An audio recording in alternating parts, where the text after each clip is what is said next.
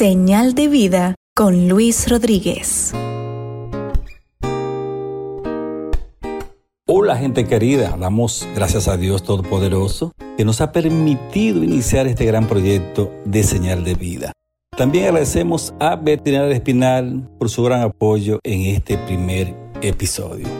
Hay que señalar que generalmente las cosas no son como uno quiere que sean, ni ocurren como se desean. Pero es un deber de toda persona de fe y de valores cristianos seguir los pasos del gran maestro en procura de guiar y orientar a tomar el camino del bien, a elegir la senda correcta y a buscar la luz de la salvación.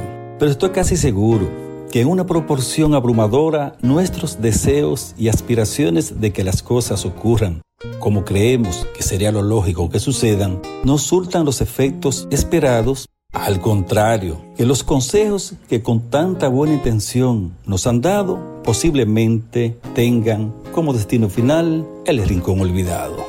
Por tanto, hay que tener mente abierta y estar conscientes que cada ser humano tiene diferentes formas de pensar, amar y actuar.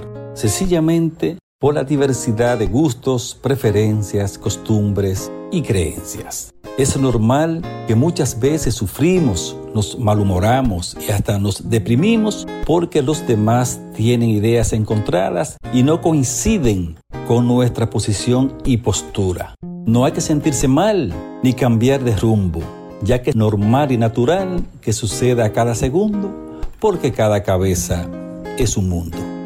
Lo sensato es aceptar a cada quien como es, con sus defectos y virtudes. Más no asombrarse por sus hechos y actitudes, porque nada es perfecto. Quizás las flores lo sean, y más sin embargo tienen espinas. El amigo se ama con su vicio, aunque suene con poco juicio. El único infalible es el Creador.